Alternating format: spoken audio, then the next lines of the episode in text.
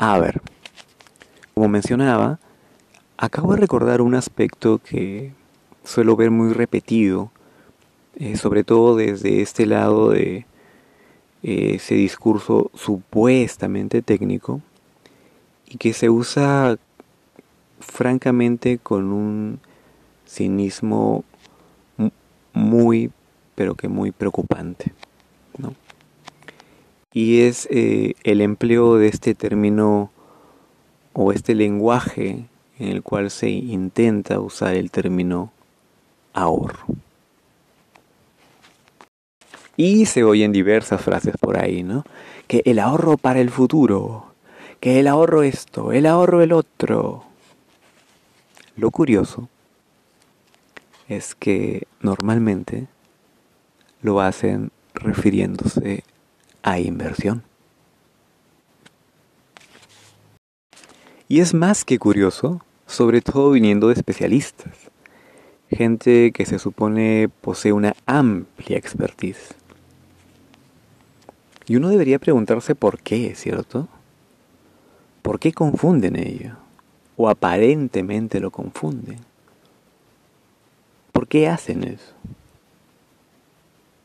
Bueno, es por esa manía compulsiva que tienen de andar en imprecisiones, medias verdades y mentiras, y que es empleada precisamente para confundir. Porque previsional no es sinónimo de pensión, del mismo modo que hablar de pensión es sinónimo de ahorro sino de inversión. Sobre todo al estar hablando de un esquema de acumulación previsional de tipo pensionario. Se confunden términos, se intercambian y mezclan a propósito. ¿Por qué? Bueno, la respuesta la conocemos muy bien. Para mantener ese modelito de negocio que beneficia más a las empresas relacionadas y no a las personas. Por ejemplo, el ahorro es previsional. La acción de ahorrar es previsional. Porque tú guardas algo, lo reservas de forma previsiva para destinarlo a alguna cosa posteriormente, a un uso futuro, o en caso suceda algún imprevisto. ¿no? Así, eres pues una persona previsiva, un individuo previsor. Ahora bien, las formas en que realizas ese ahorro pueden ser distintas. Por ejemplo, puede ser que lo tengas en un colchón, en una junta con gente de tu confianza, en una cuenta de banco, etcétera, etcétera, etcétera. Es ahorro porque lo tienes reservado, guardado, no lo has asignado aún a algún uso. Lo tienes disponible para usarlo en el momento que gustes.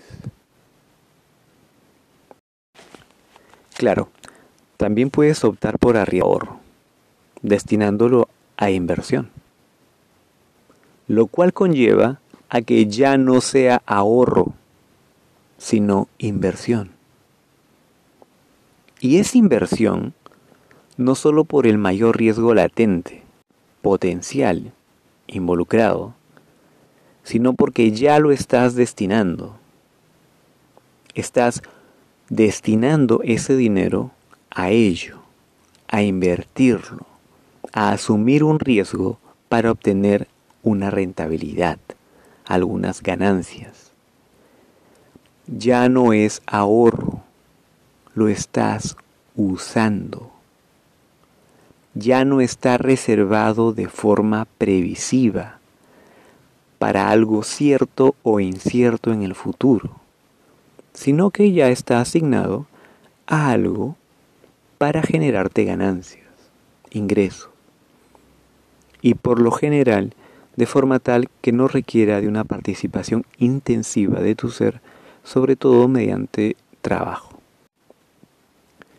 Así que la próxima vez que alguien te quiera vender el cuento del ahorro, pregúntale si es que te dice que es ahorro. Si te dice que es ahorro, porque en realidad puedes hacer uso de tu dinero cuando quieras, o solo te lo dice para quedarse con tu dinero por 50 años. Pregúntale pues si es que podrás usar tu dinero cuando lo requieras. Después de todo, es ahorro, ¿cierto? Solo te lo están guardando. ¿O es que en realidad no es así? No es ahorro y no podrás hacer uso de ese dinero. No te lo van a permitir, porque tu dinero ya habrá sido asignado a un mecanismo de inversión. No puedes hacer uso de él porque este mecanismo establece que solo podrás acceder a él luego de 50 años en los que se te haya ido extrayendo tu dinero de forma obligatoria. Ahorro. Sí, claro. Es que no lo entienden. Les falta educación financiera no son más que una sarta de ignorantes. Sí, claro. Eso es la población, ¿verdad? Eso eres tú, estimado. ¿Por qué? Solo porque quieres tu dinero. Solo porque no quieres dárselo a quien sea. Y solo vives en una situación en la cual se te obliga a hacerlo. Cosa que no debería existir. Bueno, eso es todo de momento. Veré si continúo luego. Saludos.